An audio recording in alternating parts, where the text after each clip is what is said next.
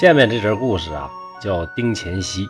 丁乾熙是个人名儿，他是哪的人呢？是山东诸城人。哎呀，这丁乾熙家里可挺有钱的，挺酷，有钱有粮。这人的性格啥性格呢？就好这个仗义疏财，抱打不平，特别豪强那种。他这人的偶像是谁呢？就是汉朝那个郭谢。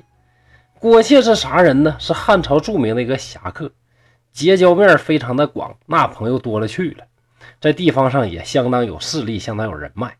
因为汉朝的时候啊，就打击这种地方上的豪强，所以最后郭谢没得到啥好结局，让汉朝的政府啊找个理由就给弄死了。而我们这位丁乾熙呢，就希望自己做一个郭谢那样的人啊，仗义疏财，这个行家天下。到了清朝的时候，这种人招人稀罕吗？也不招人稀罕。起码政府是不太喜欢他，当地的这个御史邢台呀，听说之后就要啊去他家去找他，又合计跟他呢唠一唠，约谈一下。在很多白话聊斋里边，把这翻译成拜访，这我就醉了啊！那这要是拜访他的话呢，那还何必跑呢？对不对？这个御史邢台是个啥官御史台嘛，那是专门负责这个弹劾呀，这个调查呀。嗯，去挑人毛病，去处理人家的，对吧？所以这御史邢台找他，那肯定没好事就是要查他了。一听说御史大人要来查他这些毛病，那丁天锡当然吓屁了，赶紧就撩啊，往北是一路跑啊，跑了一百多里地，到了安丘，就赶上这地方下雨呀，咋整呢？找个地方避雨吧。于是就找了一家旅店，一直到中午，这雨还是下个不停啊。这个时候就来这么一个少年，就非得要招待我们这位丁乾熙丁先生，用丰盛的饭菜招待他。转眼间天黑了呢，雨还是下的很大，还是走不了。少年呢就热情的邀请丁乾熙到他家做客。丁乾熙没办法啊，就跟着去吧。这个少年照顾他的这个食宿啊，又照顾他的马，那安排的处处是周到又细致啊。特别的像样，老丁就问说：“小伙你叫啥名啊？”小伙就说：“哎呀，咱这家啊，主人姓杨，我呢就在这家呢帮帮忙。我是谁呢？我是这家主人的内侄儿，内侄儿呢就是内人的侄儿，那就是他妻子的侄儿哈。我们家主人呢好交往，有事出去了，现在呢只有他这个女主人在家。”哎呀，这家穷啊，拿不出什么好的东西去款待您。哎呀，真是委屈您了，您老多包涵，多包涵啊，见谅见谅。这老丁就问说：“你家主人干啥行当啊？”一问呢，原来这位老杨啊，没啥资产，就靠着开赌场养家糊口。在这儿呢，我就想问了，开赌场啥年代？开赌场不挣钱的，怎么还有说开赌场说家里没产业的呢？也挺奇怪的。说明这个老杨啊，可能人品确实非常好，但做生意呀、捞钱这事儿啊，真的是不咋地，挺弱啊。就跟刘侃山一样啊，人品非常好，就是做买卖呀下不去那手。要不咋说吃不长兵，衣不长财呢？像咱这样人啊，想挣钱也难。厚黑学的不好啊。好，言归正传啊，到了第二天起来一看，还是阴雨绵绵呢，怎么办呢？愁人呢。接着待着吧。这家主人供给丁乾熙的饭食还是那么热情周到，一点毛病都挑不出来。但是到了傍晚喂马的时候啊，老丁一看这砸下来的草咔嚓咔嚓的，这草长短不齐呢。而且呢，有的干，有的还潮的乎的，这就奇怪了，这怎么整出这样的草料呢？也不是说挑理呀，就搞这感觉奇怪，就忍不住啊问这小伙说小伙啊，这这咋回事呢？”小伙就说：“哎呦，老大哥，实不相瞒呢，咱家呀太穷了。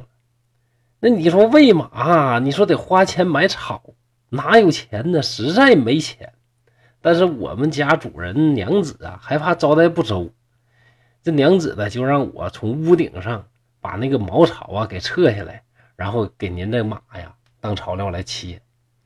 这老丁一听啊，是越发的感动，也越发的奇怪。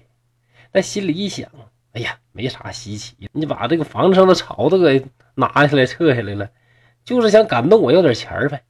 哎呀，行，你跟我够意思，我也不能差事了，我还能差这点钱吗？我谁呀？家有的是钱。后来呢，天也亮了，雨也停了，老丁呢收拾好行李，把银子拿出来给少年，少年就不要啊。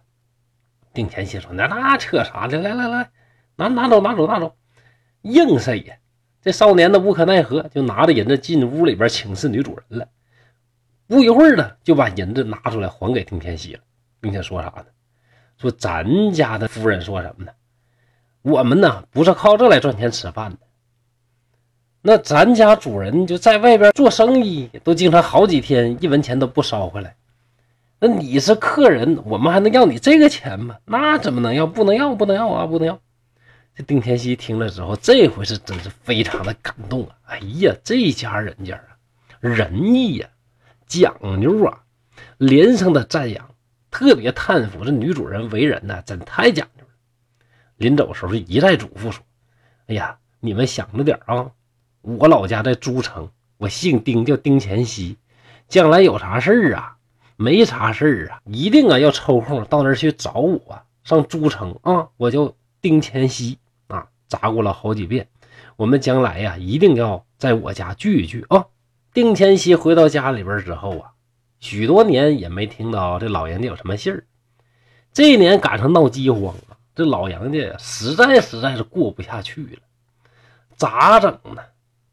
这老杨家的这个妻子啊，就前边说那女主人就劝自己老公说：“老公啊，那丁乾熙丁先生以前住过咱家。”我感觉这丁先生那可是个仗义的人啊，要不你找他去解济解济得了。这老杨就答应了。到了诸城，找到丁乾熙的家，让看门人啊进去通报。丁乾熙一听老杨姓杨，没有这么个哥们儿啊，说啥想不起来。这个老杨啊就把当年的事儿对着仆人说了一遍，让仆人转达。丁乾熙一听，哎呀妈呀，不他吗？哎呦我的，这可是帮助过我的贵人呢！就急急忙忙踏着鞋，叽里咕噜就跑出来了啊！这鞋都没穿好，就急忙跑出来迎客，这是对贵宾最高的这个礼仪。你看《三国演义》里边，曹操去迎接许攸的时候，不就这造型吗？踏了个鞋，叽里咕噜就跑出来了。哎呀，救星来了，对吧？就这样的。只见呢，这老杨啊，这家伙穿的破衣露手，那鞋都露后脚跟了，这穷成这样了啊！你说他家这这这赌局也不知道咋开的，能穷成这样，就赶紧请这老杨进到这个特别暖和的屋里边，设宴的盛情款待，礼仪非常隆重隆重啊！估计这大官来到他家都不一定能有这待遇。到了第二天，丁先生老丁啊，又给这老杨啊赶制衣帽啊、鞋袜啊，整一身漂亮的干净利整的给穿上了。老杨心里热热乎乎的，很激动，觉得呀，我真来对了。这丁千喜老丁啊，这是讲义气、够朋友这么个人啊。但是，一想起来，哎呀妈呀，我搁这儿过的愚拙的了，那家里边媳妇还搁那挨饿呢。一想起家里边这个事儿啊，这心里边就非常的忧愁，就盼着呀，说老丁啊，主人呐，能不能快点儿接济点钱粮，好让我回家呀？但是呢，又不好意思说，住了好几天，天天好吃好喝供着。这主人呢就没有送别的意思，你说就不给我拿点钱打发我走，这我可受不了啊！再过两天我媳妇搁家不得饿死？这老杨就忍不住对老丁说：“说我呀考虑再三，实在的不好意思，但现在我也不能不张口了。我来的时候啊，家里的米都没有一升喽，眼看着就是吃没。我到这儿啊，您是盛情款待，那我是又开心。”那是又舒服，那家里边我那老妻子可咋整哦？丁天锡笑着说：“哎呀，这些事儿你不用惦记了啊，我早就替你全部都办妥了。你呀，放心的住几天，我呢想招给你凑点路费。”丁千锡呢就派人去召集一些赌徒来聚赌，就让这老杨啊专门跟这个营方抽头渔利丁乾熙是啥人呢？又有钱又仗义，那肯定朋友非常多，那在当地是相当有势力的，对吧？你看那个郭谢是什么人？他也是这种人嘛，对吧？于是呢，他找的这些人呢，那肯定都是讲排场的，这个赌钱耍钱也不差这些钱的。这一夜之间呢，这赌局就抽了几百两银子的这个利，丁乾熙这才送杨某回家。要不说你帮人呐，有的时候啊，你不能帮的，就是让人感觉呀，这个很难受，就感觉你是施舍我。为了给人留面子，你看人家这个老丁情商多高啊！你不是设赌局的吗？我呢，给你安排个赌局，这钱可不是我给你的啊，不是我接济你的，也不是我借你的。这是啥呢？我帮你做买卖，你做买卖自己挣的。你看这忙帮的，让被帮的人心里边呢又感觉暖暖的，感谢他，面子上呢又不至于下不来。老杨回到自己家以后，一看，跟自己想的完全不一样啊！全家穿的衣服那叫焕然一新呐，全穿立正。自己媳妇身边还有丫鬟伺候呢。那杨宝就问：“哎呀，媳妇儿啊！”那咋整的？这这几天咋的？你们就过这么好了呢？哎，老杨的媳妇就说了：“哎呀，相公，你不知道啊！你走了之后，第二天呢，就有人呢赶着马车送来了布帛呀、粮食啊，各种东西堆了满满一屋啊，就说是老丁家的客人送过来的，而且还带来个丫鬟让我使唤。哎呀，你说这老丁多够意思！”老杨一听是激动不已呀。从此之后，老杨家就过上了小康生活，再也用不着设赌场赚钱度日了。故事讲到这儿啊，就结束了。在最后，蒲松龄做了一个评价，说：“贫而好客，人呢没多少钱，但是特别好客，而且好喝、好游、好交际，这种人其实挺多的。但是在故事里边啊，这老杨家的这个人，特别是老杨这个妻子，这真了不起。”施恩不图报，那这种人真是令我敬佩。反过来说呢，就咱这位老丁啊，一饭之德不忘，这种滴水之恩涌泉相报的这种精神也是非常难得呀。到了清朝的时候，其实世风早就日下，这个大清国这些人呢，早已经不像当年春秋时候那中国士为知己者死。互相之间讲义气、讲豪侠，早就过了那个时代了。但是这种精神啊，读书人千年以来呢，一直都是非常向往的。从故事里边，你能明确的感受到蒲松龄作为一个读书人，对这种人侠的这种敬佩、这种向往，以及啊，对他们之间比较纯粹的这种人际关系的这种歌颂与赞扬。有这么一种说法。女孩，你判断这男的对你好不好，或者说你判断这朋友对你好不好，有什么标准呢？就是看他舍不舍得给你花钱。怎么叫舍得？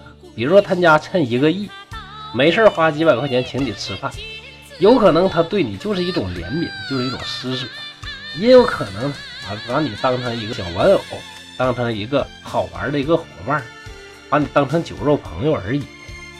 但是呢，如果他兜里只有两块钱，他舍得掏出来一块钱，给你买一个最便宜的冰露，然后让你去喝，去解你的这渴。